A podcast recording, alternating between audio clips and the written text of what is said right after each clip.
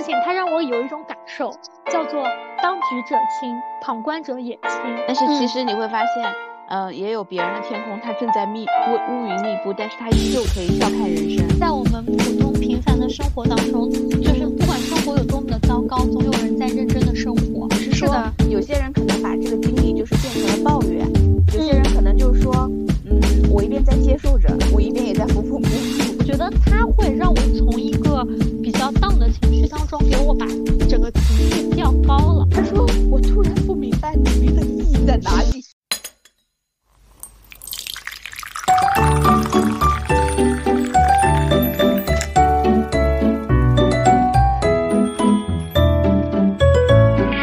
嗨，大家早上好，我是今天在凌晨喝了两杯 whisky，然后在今天早晨的十点钟喝了一杯冰美式的贝尔。Hello，大家早上好，我是今天早上正常喝了一杯拿铁的 Sarah，欢迎来到喝杯拿铁，今日美式。我们今天真的是喝了杯拿铁，也喝了杯美式呢。哎，真的，呃，今天真是最贴题目的一天。对，是的。那其实今天录这个节目之前的话，我们俩也常规性的 warm up 了一下，然后交流了今天一天，嗯，兵荒马乱，对吧？对，非常疲惫。是的。然后因为我今天是回到了南京，但是我在过去的一周应该是往返了两次南京和武汉。就感觉用 Sarah 的话来说，是打了个高低，来回奔波开会的感觉。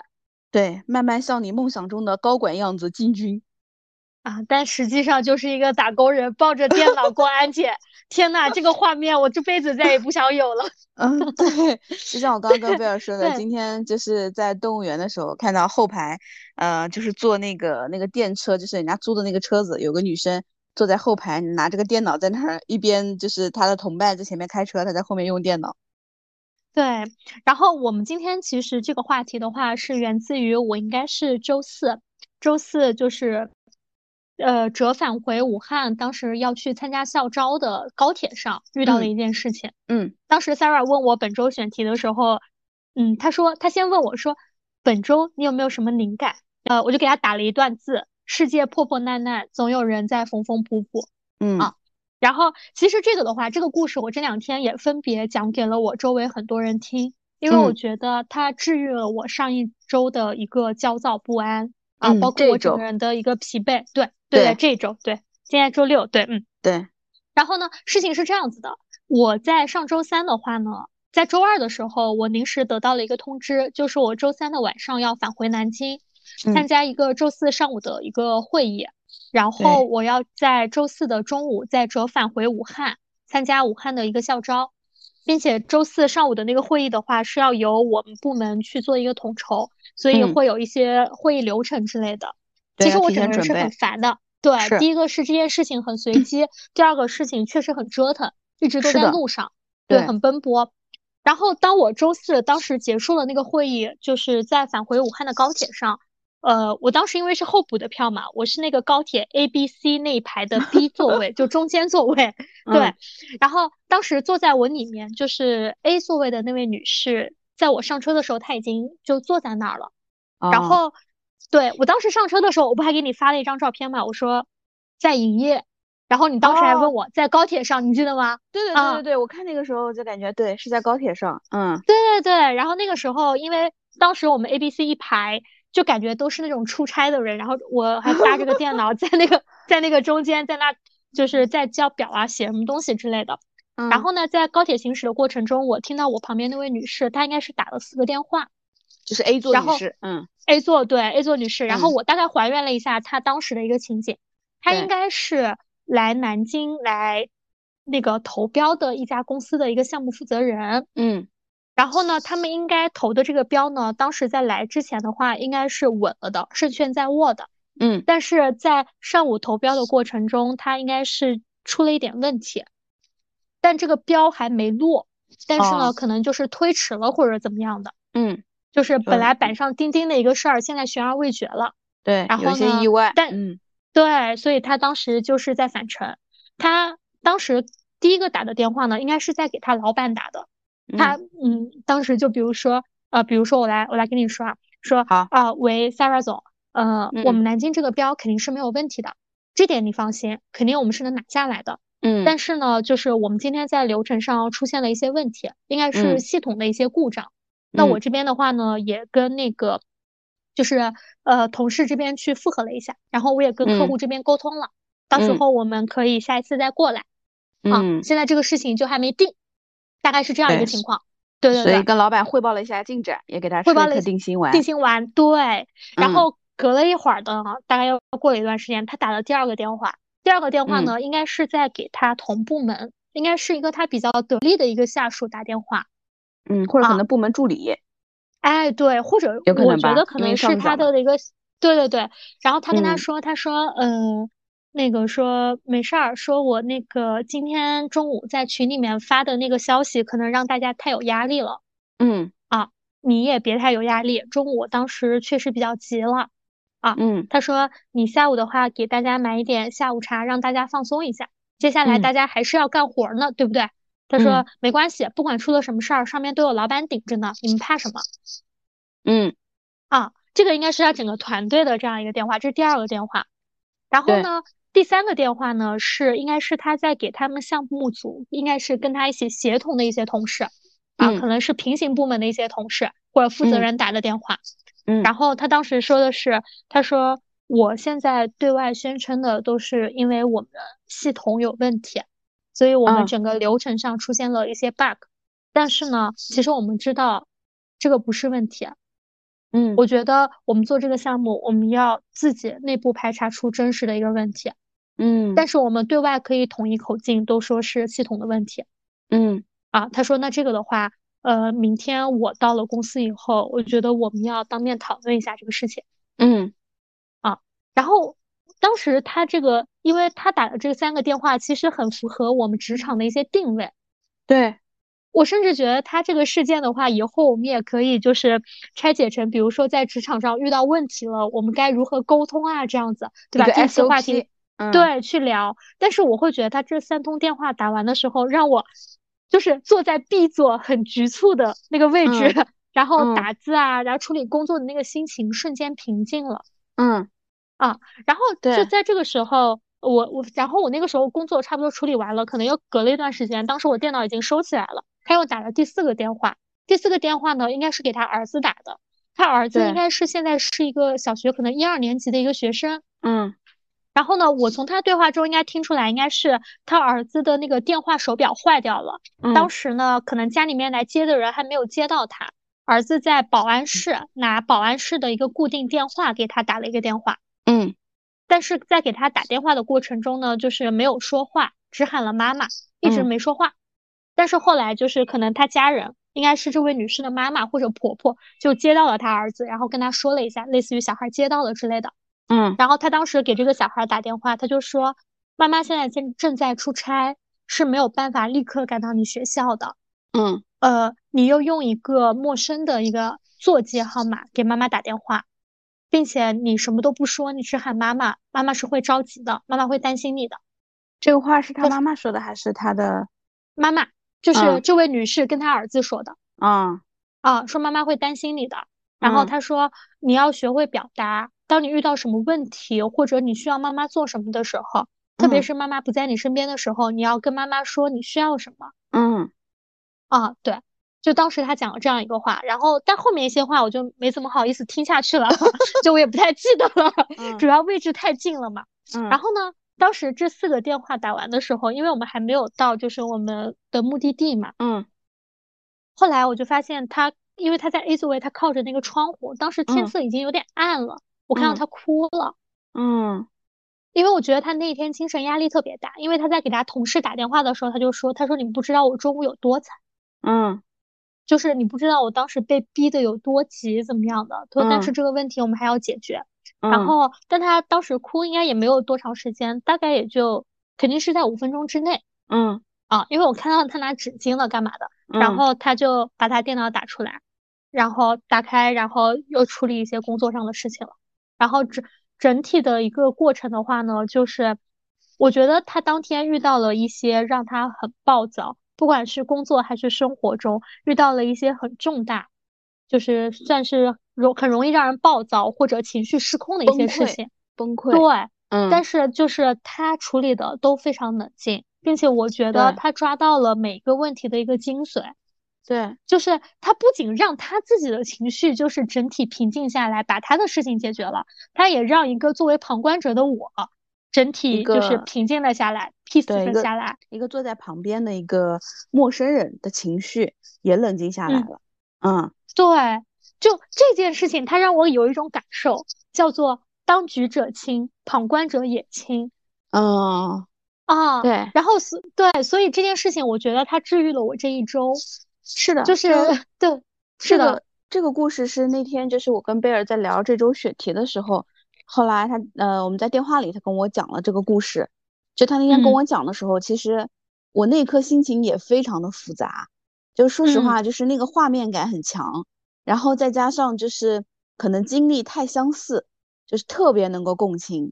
然后首先，但是我我发现我今天这一遍听下来之后，我觉得她真的是一个非常优秀的一个女性，对吧？是的，情绪内核非常的稳定，职场技能非常的过硬，对吧？是的，然后，同时我觉得就是在跟孩子的沟通上，就是也是一样，表达清晰，然后就是也有告诉他，就是呃，我觉得不像是一般的，就是哄孩子啊什么的，就是会有会有比较好的一个沟通嘛，所以我觉得真的非常的不容易，而且嗯，我觉得他是个责任感特别强的人，就是我先把事情处理好，情绪先藏在后面，但是我也是是一个需要有情绪发泄的一个出口嘛，对吧？对，然后过完了之后，情绪很快的稳定下来，再次投入到一个就是工作中，我就觉得真的特特别特别不容易。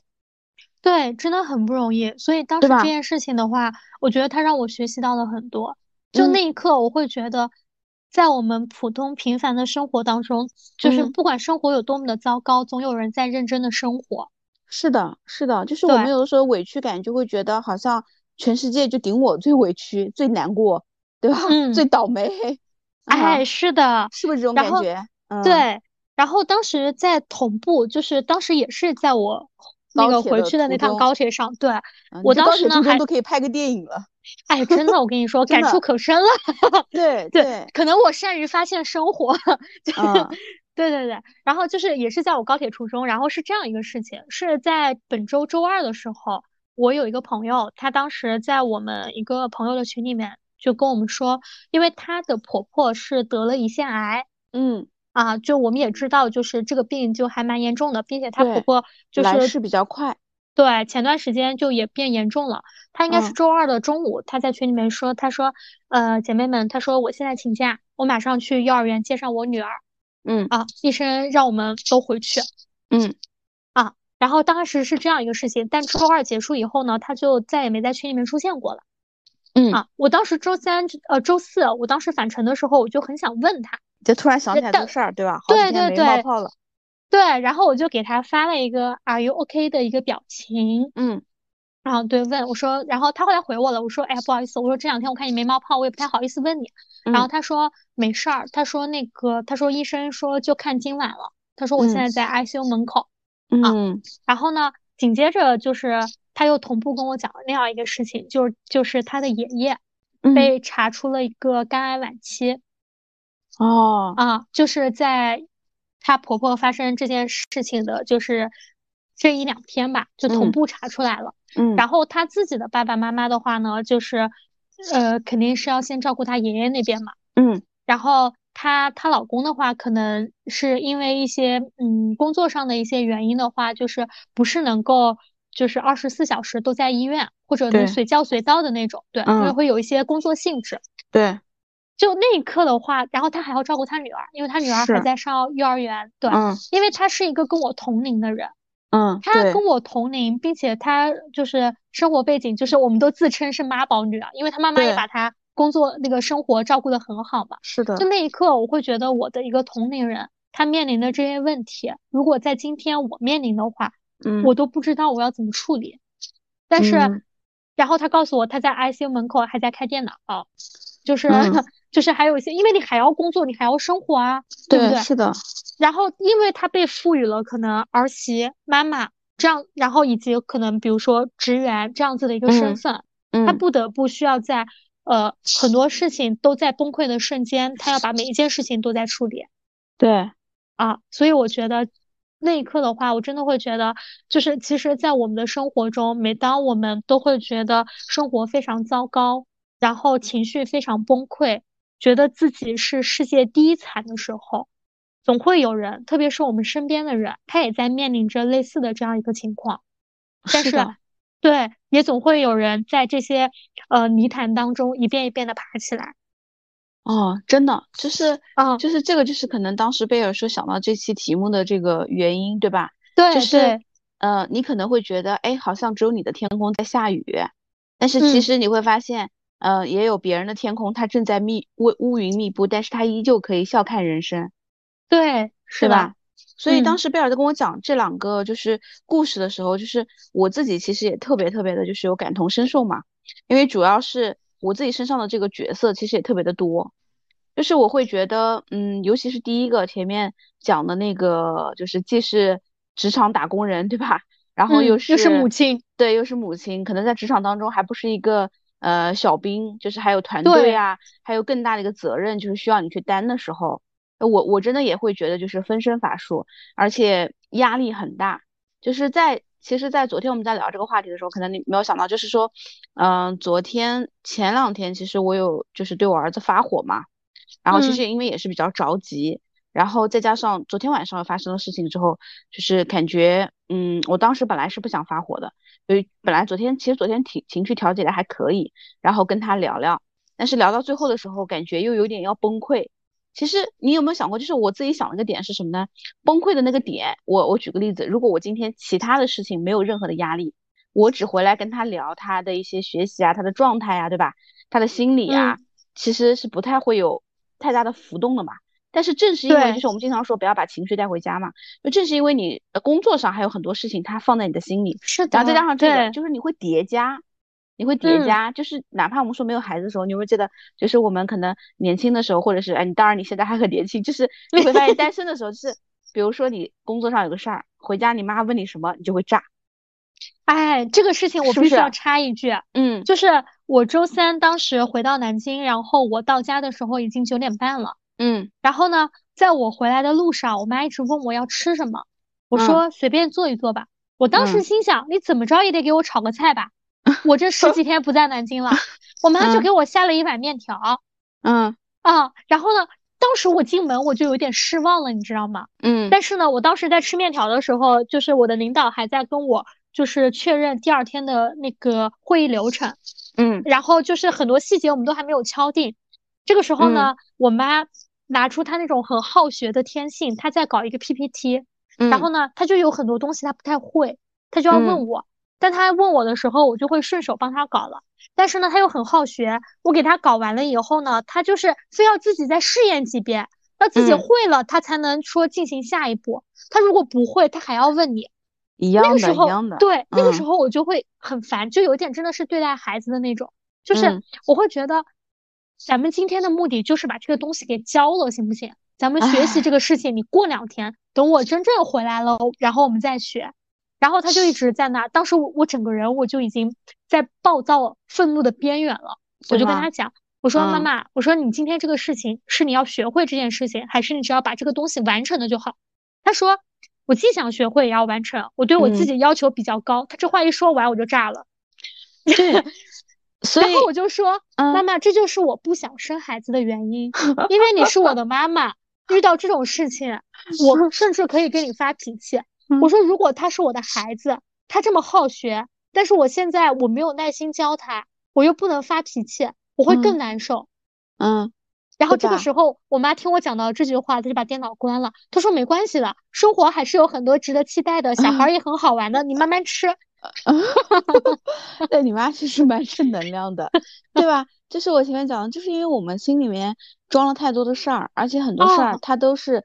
就是我们说 out of your control，不在你的掌控之中，是的，所以你就会慌乱，你就会烦躁，对吧？对，然后这个情绪就会那个，就像我之前给你讲过，就是我们在那期去年母亲节聊妈妈那期节目里面也讲过，就是我跟我妈说第一、第二、第三的这种问题，嗯，她说有哪个女儿跟妈妈讲话这样讲话的？还有一次就是前两天发生，就是我妈她可能就是不是我不是平常把食材放到冰箱里嘛，对吧？嗯，然后呢，她自己就是给我儿子做饭就可以。然后呢，但是呢，她每次就是没有什么创新的菜，而且每次都要问我，哎，那个牛肉还有吗？哎，上次买的那个什么鸡块还有吗？之类的。我说都在冰箱里啊，你就找一下就好了。而且东西都是你放的呀，你应该知道在哪儿嘛，对吧？嗯。然后后来我也不知道我那会儿抽什么风，我脑子突然一转，我说妈妈，我问你个问题。他说怎么了？我说你上学的时候成绩应该不太好吧？他说我成绩挺好的，我除了数学不太好，我语文跟英语都挺好的。我说他说怎么了？我说我发现你这个人不太爱动脑子，就是你能想象吗？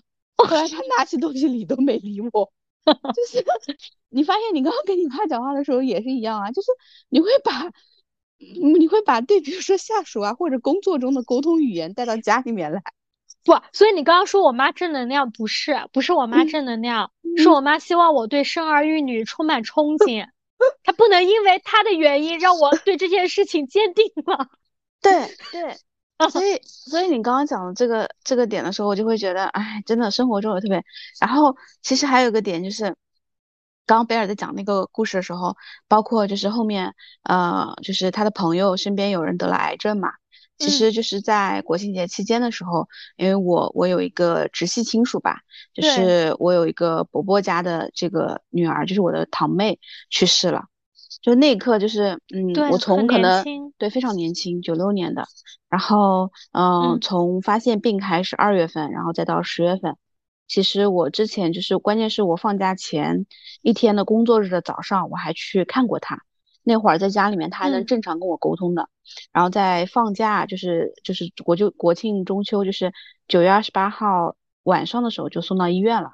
我是九月二十九号凌晨，然后跟我妈还有爸一起去。去完之后，后来我先送我爸，凌晨三点半送回去之后，我妈在那守了全夜嘛。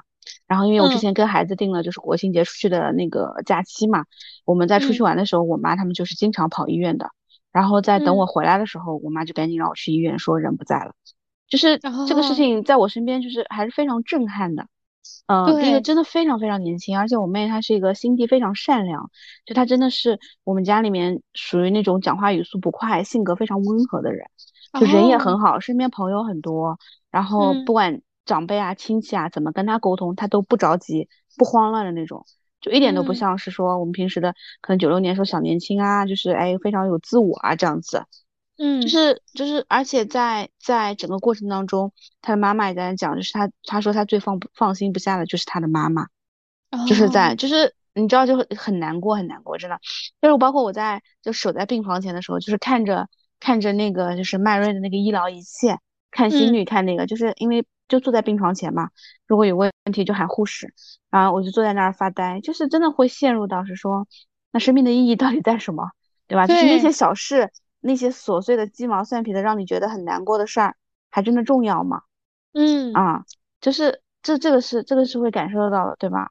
然后还有一个就是，对吧？就是我们在讲是说，嗯，这个是身边想到的事儿，还有就是在想是说身边的一些事儿，包括刚刚贝尔还讲，就是那个朋友家里面生病，我其实真的意义上就是对于什么中年人到中年上有老下有小这件事情。非常有深刻的意识，其实是在去年暑假的时候，就那会儿讲，我爸不是突然发现就是脑卒中嘛，对吧？然后我记得那天应该是七月一号送他去医院的，然后就立马之前带他去省人民医院看了，但是意思就是说这个问题你找一个离家附近比较近的医院，然后住院就可以了。然后我们七月一号去安排了住院，你知道那个时候放暑假了，然后呢？我儿子他，我当时因为我不知道，之前给他报了有两个礼拜的乐高夏令营，然后就是相当于就是那个时候，而且是疫情嘛，对，如果我们请了护工，我妈就不能进去，所以那个时候就是我妈去呃去病房里照顾我爸，然后呢，嗯，我跟我儿子就是在家，然后那个时候我记得是因为有疫情，我老公好像出差在外面也不能回来，所以。就导致就是我就很很很慌乱。我记得很清楚，因为那时候暑假嘛，你想暑假孩子没没人带，对吧？对，而且我们家对门邻居他们又回老家了，所以那个时候早上呢，我记得当时给他报了游泳课，然后下午是乐高的夏令营，我就早上起来就是把他送到游泳课后面，然后送完之后回来，你知道我还得我还要工作呀，对吧？对，是的。公司里面还有一堆事儿啊，都等着你呢。对，我还得处理工作，就是你想。我的那个事儿吧，不是说需要我坐班，但是基本上找我的都是那种很难、很急、很难沟通的，对吧？是的要有，解决方案的。所以，而且我也有一些客户的跟进啊什么的，所以就是我导致我送完游游泳之后，然后回来赶紧工作，我还得忙中午饭啊，不然他中午回来吃什么？我总不能天天让他吃外卖吧？嗯然嗯后，嗯，然后后来我就跟我们一起送游泳的，我跟他说，要不咱俩换着，我早上我说我一起送过去，然后嗯这样中午你帮我接回来，这样我可以嗯，至少节省一个路上的时间嘛，对吧？对，然后弄完之后，而且有的时候我还要稍微弄一点，然后给我爸妈送到医院去，因为医院的可能外卖啊什么的不是很好嘛。对然，后，然后下午就是我记得很清楚，就是我大概一点多钟，然后出发，然后送到把饭菜或者是有些衣服啊什么送到医院，把一些衣服还带回家洗嘛。然后送到医院之后，我再把我儿子，他是两点钟开始夏令营，再送过去两点钟，然后呢，他五点钟结束，我在五点钟去接他，所以两点钟从他那儿结束，然后我再开车到公司，大概要二十分钟时间，如果加上停车的话，可能还需要更久一些，然后在公司再工作两个小时，然后再去接他，所以经常性就是我联系用小天才联系他，让他先到门口来，不用再让我开进去了，是的，对，我觉得那个时候就是真的会觉得，我的天呐！这个世界就靠你在运转了，真的，我当时就觉得我的天呐！你可后来太重要了，那一刻觉，得什么最重要？健康。但好在是，我妈够机灵，我妈那个时候就感觉就经常请那个护工吃饭，或者给他那个，然后就跟嗯，就跟里面其他人请的那个护工混的，就可以每天晚上回来出来了。就以前哦，吧，从来没觉得，就大概三四天以后吧，也到周四了，因为我爸住了两个礼拜的院嘛。然嗯后到周四的时候，然后我妈呢，她也觉得比较舒心，终于回来可以洗澡，再睡在家里面了嘛。嗯然后我妈就跟着护工出来，因为晚上还好，然后一大早她才赶到医院嘛。但是嗯，最起码她可以把衣服啊，然后第二天的饭菜啊什么都帮我准备好。准备好，对对，虽然我的时间上还是这么赶，所以这个就是世界破破烂烂，我还在缝缝补补。对，缝缝补补自己的生活，啊，真的嗯是，这个就是就是我我我的自己的一些故事。嗯，嗯，是的。你呢？我我自己，呃，我当时第一次听到就是，比如说世界破破烂烂，什么缝缝补补，类似嗯于像这样子的一句话，是我姐姐大概在上半年左右发我的。她嗯发我的是世界破破烂烂，就是总有小猫小狗在缝缝补补。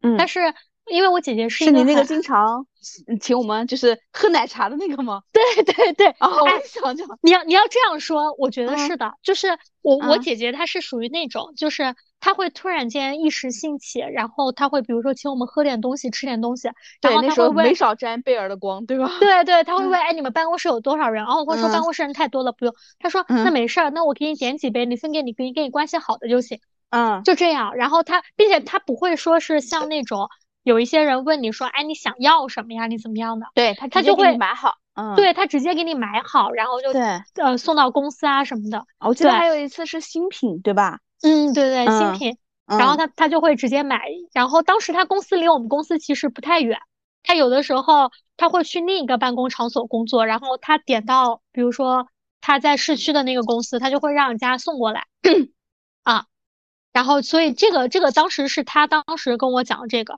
但是其实呃，我觉得我最近都在缝缝补补是的。其实最近我觉得你的成长应该挺大的，对吧？对对对，就是身嗯心成长，就是我觉得很快速。我最近，包括我昨天晚上，其实我刚刚跟你讲过，我跟我朋友他们喝酒，我们到一点半我才回到酒店。嗯就嗯是我，但是我以前在于这种高密度的一些社交之后呢，我整个人就是会有一种，就是会有一种内耗的感觉。啊，明啊，白。因对对对。为因为那个过程它是一个能量往外流逝的，因为不是在做自己，对对对，是的。第一个是会嗯一个内耗的感觉，第二个的话就是受酒精的这样一个作用，然后你整个人睡眠可能睡得不是很好这样子。嗯嗯但是我今天早晨起来，我也在等待说，像我之前每次这样一个社交之后，有一种内耗，或者说整个人就很，呃，状态很不对劲的这样一个感觉。但我嗯今天没有，我当嗯时的第一反应是，嚯，这家酒绝对是真的。我说我要给他好评，我说这家酒肯定是真的。然后第二个嗯的话，我觉得是因为我最近成长了，就是呃最近的话，我会能够很快速的去怎么说呢？去让自己的情绪再走向正轨，嗯这一点很重要。就是不管是什么事情，然后我会首先让我整体是在一个情绪是在一个正轨上的，然后我会呃就是去呃比如说去排序啊，做一二三这样子。嗯，就比如说拿我最近的这样一个出差举例，因为我上次跟你讲了，我最呃我这半个月我是在在武汉。然后我下周我你看我今天回南京，我可能周一我在那个南京开会，然后然后后面对我后面就要去西安，然后去成都，去北京，相当于我整个十月份的话没怎么在南京，并且我就这样跟你说，我现在后面的行程都说不准，我甚至都不知道我明天要出现在哪里。嗯，啊，那其实今天才知道，可能一会儿要有个面试。对，比如说我今天早晨。就我刚刚还跟 Sarah 讲，我说讲我今天一天，就我一点半到的酒店，当时趁着酒劲，然后我赶紧把我十点多的票改签到今天下午，然后早晨大概是十点十七分，我记得我是醒了，我当时醒的时候就有一个人在群里艾特我，他说贝尔这个表你们交了吗？然后我当时天呐，迷迷糊糊的我去 check 我的邮件，然后确认我没有收到这个表，我说这个可能我们不用交，然后大概在十点二十左右。呃，我的老板给我打电话，然后就说约了一个什么什么很厉害的这样一个人，然后今天晚上面试九点。他说你九点有空吗？我当时想我可以没空吗？我当时想我可以没空吗？然后我说哦有空这样子。然后但事情在倒回前二十四小时之前，就是在昨天晚上的九点，我当时还跟三二说，我说昨天晚上的九点，我们在武汉最热闹的一条街。嗯，我在等一个网红餐厅排排了两个小时的队，刚坐下没多久，然后告诉我说我要参加一个会。本来说这个会我是不用发言的，但是呢，突然间又告诉我说这个会，哎，我需要发言。然后我在最热闹的一条街，在找那个，在找一个安静的角落，能够让我接入进去发言。我一开始在那个 Shake Shack 的那个面那个汉堡店门口，对，然后因为晚上降温嘛。我当时从店里面出来，我穿的就是一个很薄的连衣裙，长袖连衣裙。我坐在那儿等了二十分钟，还没轮到我，我就整个人冻死掉了。然后赶紧又拿着手机找地方，然后呃，后来找到了一家 Costa，就是那家 Costa 呢，可能就是人比较少。我买了一杯热巧克力，然后我跟啊不热牛奶，然后我跟店员说，我说能不能麻烦你把那个店里面的音乐给我关了。嗯，然后我就在那里面，就是后来是发了言。发了言，然后回去跟我朋友他们吃饭，啊，就是 就是感觉整个人的生活是一团糟。但是呢，你要换一个角度想，你会觉得我虽然生活就是一团糟，让别人觉得特别可怜，但是你看，网红餐厅打卡了，酒也喝了，朋友也见了，该社交也社交了，还 city walk 了，事儿还都完成了。那这样子看的话，就会觉得，哎，也还挺好的。所以我今天整个人回来的话，状态就。还 OK，包括就是刚刚在跟你录节目之前，然后因为我跟我自己的男朋友已经很久没有见面了，然后包括所以在跟你录节目之前，我当时打车回来，打车回来，然后完了之后呢，呃，我先点了个外卖吃，点了个外卖吃，吃完了以后，本来昨天跟我说的是今天要去吃海底捞的。对对对，因为我 因为我喝了酒，所以我临时改签了。点的外卖，吃完了以后，我下楼去买了那个蜜雪冰城。嗯，我买了蜜雪冰城，回来的时候，当时你不是跟我讲你七点半吗？你七点半 OK 吗？我跟你说，他七点钟到了我家楼下，我们俩见了二十五分钟。后来我上的楼，我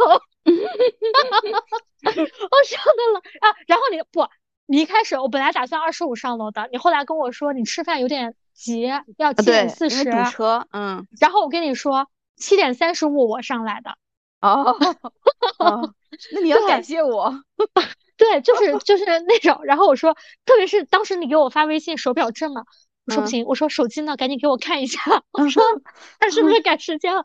然后对，就是我会感觉可能你每一个时间都是很紧，你甚至你看现在生活就已经精确到每一分钟了，是的。但是我会觉得该做的都做了，也会让我觉得很充实。对，其实我就会觉得，第一个就是你真的成长了，而且这种成长是在以你自己不易觉察的方式在快速的往前进。然后其实我会觉得每个人他都会有这样的一个经历，只是说有些人可能把这个经历就是变成了抱怨，有些人可能就是说，嗯，我一边在接受着，我一边也在缝缝补补，对吧？对，尽量把我的天空能够缝缝补补的好一点。然后会觉得就是我们在分享这个这些生活，包括就这期我们的一个感悟的时候，真的不是说去抱怨或吐槽，对吧？嗯，就是就是真的是能够感受到，就是我们每个呃生活当中每个平凡的自己，都在为了我们更好的一个生活，然后在努力奔跑着。是的，就刚才你讲到这句话的时候，我就想到我们四月份聊的那个又惨又丧的那一个月，我们有两次，对吧？都不是感觉，嗯。哦，那突然间感觉我们在今年的 Q 四成长了，就是真的，是不是啊？真的，再去听那期节目的时候，感觉哇，我们就是感觉，哎，乌云有没关系，我有伞。对对对，是的，我觉得人就是在不经意间这样子的，所以我觉得后面第二趴的话，我们想跟大家聊一聊，就是当我们整个人，比如说处在崩溃的边缘，或者生活失去秩序的时候。我们要怎么去调节自己？怎样做到对自己的生活缝缝补补？对，所以呢，就是其实我整体啊，我觉得大概会两块儿，就是对我现在的我而言，我觉得第一个的话，之前的你是不是咖啡与酒？啊，那那你要说现在也是，之前的我可能就是酒，没有咖啡。哦，还有之前之前，我突然想起来，再补充一下，之前的你应该是每周五喝一杯。哎，对，是的，打卡南京小酒馆。啊，对，哎，你都不知道，我现在真的是武汉微醺 地图，就是他们会说，你不就来了两三周吗？你怎么每家店你都吃过？我说这。白天生活多苦，然后他们说你不是每天晚上都要加班到就是很晚，差不多是倒数那几个走的人吗？我说对啊，我说加班完就是为了等，为了等，为了等酒吧开门是吗？啊，那这个倒没有，我加班完了之后也会觉得自己很苦。嗯，对对。然后我我先分享。对，我觉得第一个的话，就我最近啊，是学会表达自己的情绪。嗯。啊，这一点的话，其实我会觉得很重要，不管是在工作中还是在生活中，就是因为我最近其实我经常会面临就是生活失控的时候，但是不一定所有人都会对你的这种状态感同身受。比如说，我把我的那个出差行程我发给你的时候，你会说：“天呐，你要去你你这你这岂不是十月份都不在南京？你要去这么多地方？”但是我在同步发给很多人的时候，他们就会觉得。天呐，你可以去这么多地方玩儿，嗯，天呐，你这些都是好城市哎，就是对吧？这就是每个人每个人立场不一样。那是因为我的第一反应是因为我知道这些东西，因为我知道你现在的这个新角色嘛，他会有特别多的一个挑战，就是我脑子中第一反应的就是工作。当然，我后面第二遍发的时候就觉得可以吃吃吃，对吧？对，你还说第一遍的你啥时候去西安？我们做一个 吃吃搭子。对。因为第一遍想的时候，我肯定是就是我会带入自己嘛，就是我觉得我先每个选，我肯定先把工作先搞定，嗯，对，是的，对啊，所以我我讲这个小例子，其实我觉得就是因为每个人的立场不同，没有一个人他会说真正对你的生活、对你的现状感同身受，嗯，那当我们遇到这样子的一个情况的时候，就是你要学会去表达你自己的情绪，是的，对，对，就不管是。呃，像在工作中，然后比如说我们最近在家里还有，嗯，对，在在过预算，然后对于一些东西，你比如说。你今天晚上要求我明天就要把什么什么盘出来，嗯，那不可能，就是不可能。嗯，别的团队有多少人，我们团队有多少人，嗯，对吧？别的是什么呀？别的人只要做哪些费用，我们又比别人多多少项费用，是吧？这个我觉得是要去表明的，因为否则所有的人他不会了解你每一个子公司的情况，他都会一视同仁设一个标准。嗯，啊，其实这个是会有弹性在的。那在家里面也是这样子的，就像。呃，就是比如说像我跟我妈沟通，对吧？包括像跟伴侣、跟那个跟朋友沟通都是一样的。我闺蜜还，我闺蜜今天还在那跟我撒娇，说，哦，你现在这么忙哦，两个月都见不到你人哦，就是这种 很阴阳怪气的那种啊，就是大家搞笑啊，怎么样的？然后，但是我觉得这个就是要合理的去表达，这样子的话，就是可以减少一些误会，减少一些彼此一些可能因为误解所产生的一些内耗。嗯，对，我觉得你讲对，就是你会发现很多人他内耗，就是你刚刚讲的那个点啊，就是很多人会来自于就是说你应该懂我呀，你应该了解我的呀。其实你会发现这个就是人不成熟的标志，人家凭什么要了解你呢？对，然后特别是我这边我就举一个例子，因为我最近角色发生一些变化，然后我再加上可能会跟不同公司的人去交流，他们会有很多人，就是我们可能在一个体系下，他们会问，哎，给你涨多少钱？嗯，或者说，哎，问怎么样，涨幅多少？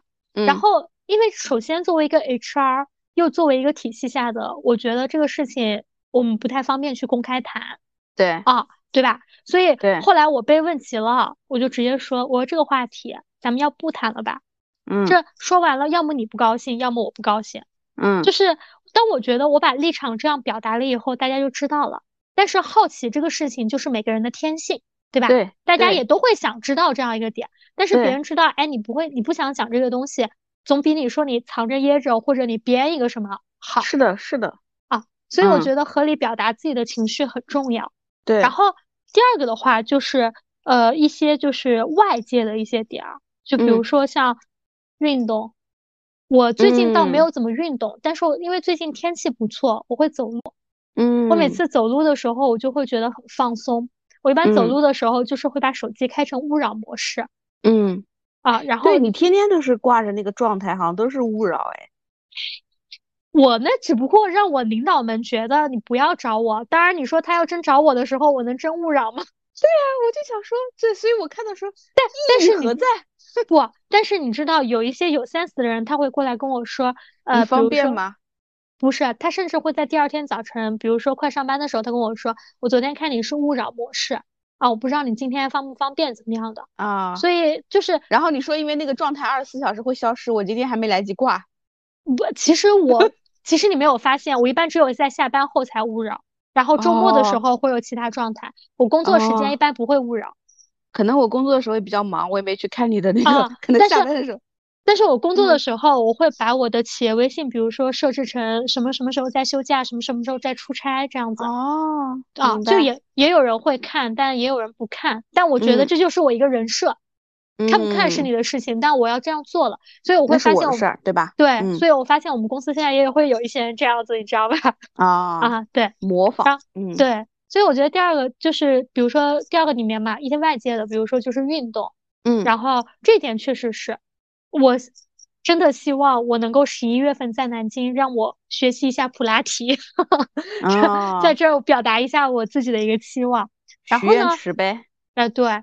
然后除了运动以外，比如说像我之前提到的，像头疗、洗头，然后洗澡 想起来了，对吧？按摩这些东西其实对我很适用，因为我觉得通过这种外界的环境，它让我自己的肉体变放松了，这一点也很重要。嗯啊，嗯，然后。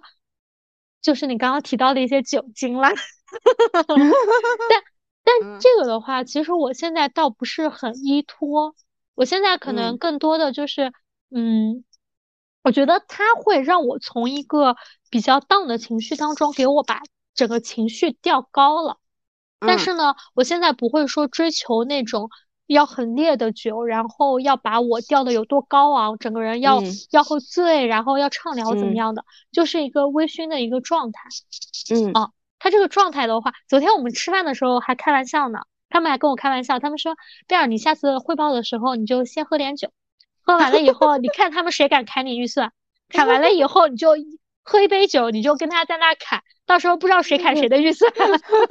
我说到最后，可能我第二天酒醒了，我也不用来上班了。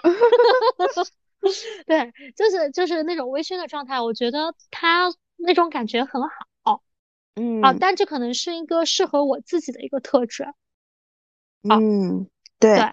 但是但是其实这个也在悄咪咪的发生变化，对吧？对，在悄咪咪的去发生一个变化。然后第二块我讲的就是可能也是外界的，然后。就是一些可能一些行动是可以我们主动选择的这样一些外界因素，然后我觉得第三个的话呢，嗯，是周围的一些正能量和爱，嗯，啊，这一点我觉得很重要。就是当我们没有办法，比如说，比如说三娃，你是一个小太阳，你可能给我们每个人营造的都是一种正能量的氛围，对吧？嗯。但是，然后可能我在我朋友当中，他们也会觉得我是正能量的。但是当我没有办法，现在我能量不是那么足，我没有办法去给周围人提供这样一个正能量的时候，嗯，如果我身边的人他们是这样子的一个人的话，嗯，那我会靠近他们，对，我就是我的磁场也会上来，对，寻找当下能量比你更高的人，对，是的，嗯，嗯，就哪哪怕就是像上周我朋友去找我，然后我不是一直在加班吗？干嘛的？然后他自己玩，然后可能我们俩在一个咖啡店，也许他也在工作，然后我也在工作，就可能像你跟你老公周末两人那样子的一个感觉，但是你会有一个陪伴，你知道吧？嗯，然后哎，两个人的状态可能又又又正都又都是比较好，或者又是比较 chill 的这样一个状态，嗯那你整个人的话，你也会觉得。即使你在处理一些很棘手的事情，他也没有会让你觉得很烦。嗯，哦，对，所以我主要是这三点。嗯，明白。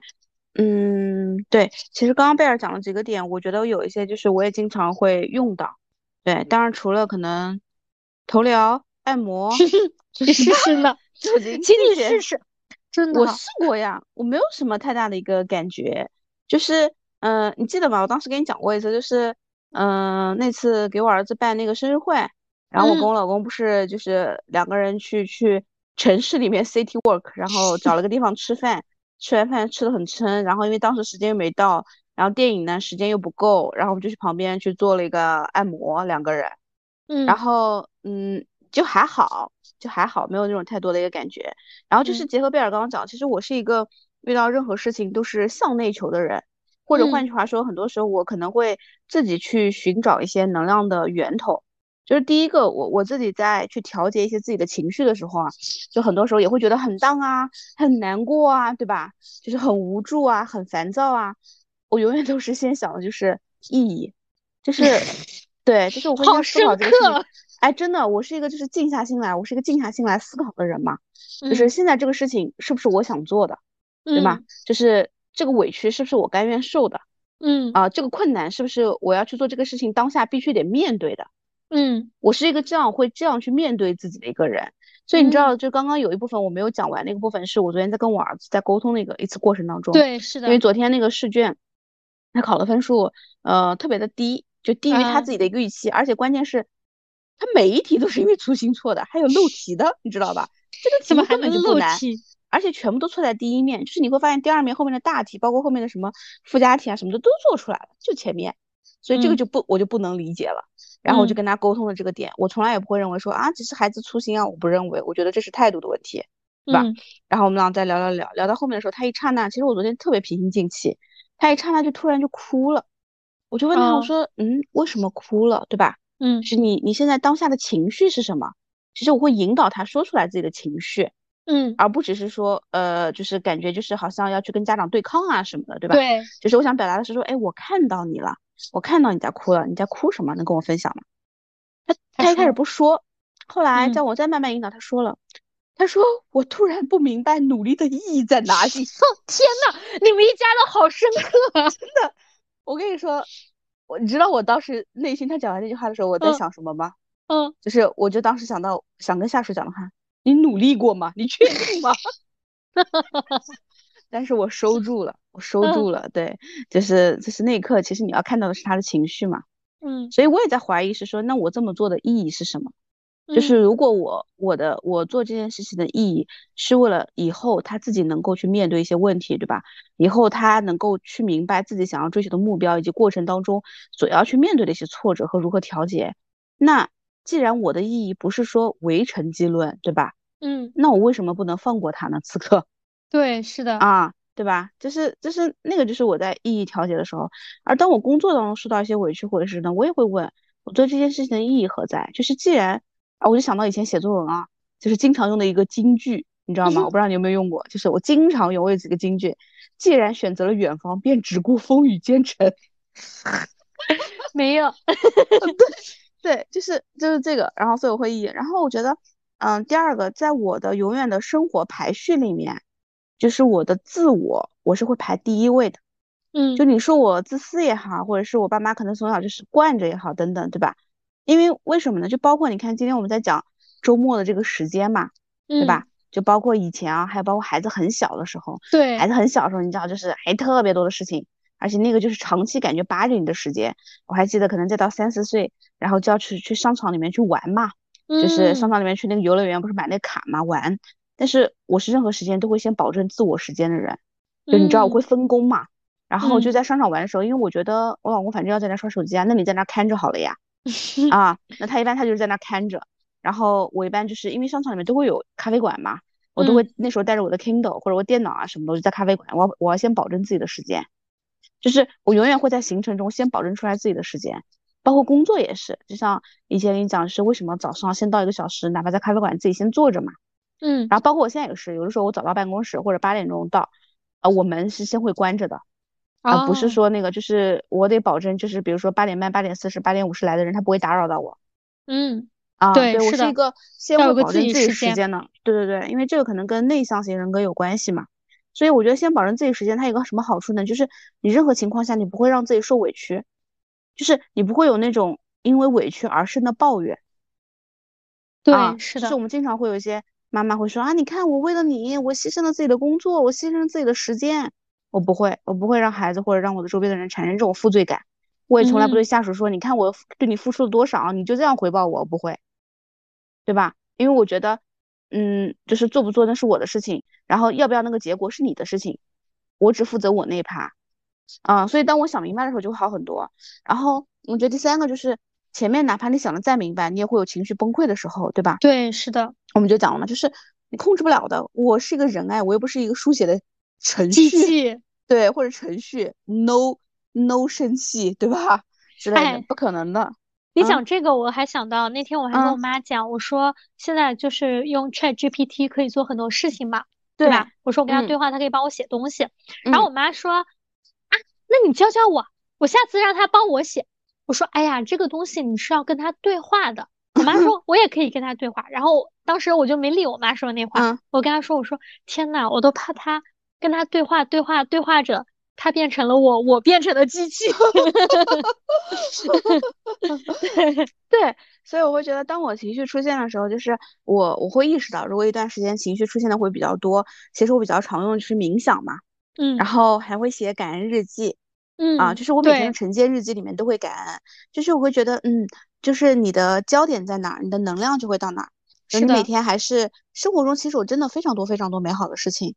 就比如说今天晚上，你知道回来吃饭的时候为什么还吃的晚的一个原因吗？因为我的饭桌上我觉得奇怪，对我妈做的好吃的呢，是因为我妈每天都跟做大餐一样，我不跟你讲吗？然后，但关键是还有螃蟹，我不记得我妈早上去买了螃蟹，你知道吗？嗯。然后竟然是我妈玩抖音说什么一毛钱，什么加入粉丝群，我都不敢相信，送的啊，真的。然后这个就是小确幸，我觉得对吧？嗯。然后我妈也去买螃蟹了。啊，对，所以我就觉得这个就是生活中特别值得多感恩的事情。然后我也会就是写一些反思日记，就包括可能这周有一天我对我儿子发火，我可能就把整个过程在想。哎，为什么？为什么我会情绪失控，对吧？嗯，因为我就就是在写反思的时候，其实你会发现，你情绪淡定下来，你就感觉哎，像是一个局外人，你看到事情的全局，哎，你看到这个主人公在这个里面他为什么发火，对吧？嗯，他有哪些东西是控制不了的啊？然后当你看完整个时候，你就会明白啊，其实对你而言最重要的是什么呢？人是不可能说面面俱到，我什么都得到的。对，因为，你的精力啊，你的各方面的能量都是有限的。是的。所以我就会觉得，呃，这几点可能是我想做的。然后，嗯，还有一个就是，因为我当时在想这个主题的时候，就是关于意义感嘛。啊，其实阅读也是我一个比较能够安静下来的方式嘛。然后，嗯，我其实也有几本，就是我当时翻了一下我今年的一些阅读的，就是记录嘛。其实我真的在一月份的时候读了三本，就很巧，正好都是在一月份读的。开年的时候就读了三本，有就是都是关于。意义关于人生意义感的书啊，就当然我一月份不止读了三本嘛，但是你会发现，哎，这三本特别典型，然后再加上去年读的一本，其实那本很经典，但是我也是比较晚读到的，就可以跟大家简单就是说一下名字，有兴趣的也可以去搜一下。就第一本是之前去年读的，其实之前有很多人推荐过，都没有读过，就是黑塞的那本经典的叫《悉达多》，啊。就是嗯，悉达多，大家可以去看一下，嗯，你可以待会儿放在 show notes 里面，大家可以搜索，嗯，对对对，它其实是都都不长，很短，但是其实很很好读，你就会发现，嗯，就是佛陀出走，就是追寻生命的意义嘛。第二本其实是我几年前读过，今年一月份又重新读的，叫呃《牧羊少年奇幻之旅》。啊，这个我知道，对吧？这本书其实很多人推荐，而且你真的会发现，在翻我我翻之前的读书笔记，就你每次读真的感觉不一样，你知道吗？我第一第一遍几年前读的时候，不知道他讲了个什么，他出走了一圈，然后发现宝藏又在家门口，当时想这是什么？就是那种感觉。然后你就会发现，哦，旅程中的一些事情才比较重要。然后第三本是，应该是叫《世界尽头的咖啡馆》，我回头再看一下，因为这本书有一跟二，我记得一应该是两年前的圣诞节，呃，我再去重庆的飞机上读的。然后今年一月份读的是二，对。然后所以我觉得就是可以看一下，那是一个神奇的咖啡馆。就这这几本书都不长，非常短。然后还有一本，还有一本是以前非常多人推荐，但是我一直一直不忍心去看。因为是在二战的那个就是纳粹集中营里面，就是关关押的，叫《活出生命的意义》。当时我好像听过，对维克多的，就是 Victor，就是你会发现啊，这个书是不是很鸡汤名字，对吧？嗯，我我当时看这本书的时候，其实，哎，心里面就是我一直不忍心看，是因为我是一个看书画面感特别强的人。这个书就是写了在那个二战那个集中营里面一些生活嘛，就在那样的一个环境下，你都不知道明天还自己在不在的，是如何坚韧的，就是活下去的。一些意志啊，一些等等，就是这本书，我是在过年的，在去去我就是儿子爷爷家过年的时候在家看的。你想在那样一个热闹的氛围下，我在那读着那本书，真的是向内探索呢。啊，是的，是的。所以我当时就想到这个的时候，我就觉得有兴趣的可以去翻一翻，因为都不长，都比较好读。嗯，是的，这个是我想跟大家分享。对你是不是还有读书笔记？大家是不是还可以在你的？小红书上应该能看到你相应的一些笔记，对吗？对，有一些写了，有一些写了，有一些没写。小红书上最近在打卡的是倒数。哦，对，三儿每年好像在倒数一百天的时候都会打卡。对，今年就是因为其实就之前跟大家讲的讲到我妹妹生病的事情，然后那段时间就是完全没办法那个嘛，所以我是从结束了之后倒数八十五天开始的。嗯嗯，我觉得这个也是一个非常好的记录生活的一个方式。对，很有意义的一个事情。对，嗯。好的，好呀，那咱们今天的节目就到这里。一会儿贝尔要去面试，我要去运动了。行，希望大家好好生活，好好爱自己。那就这样啦，拜拜。这样啦，拜拜。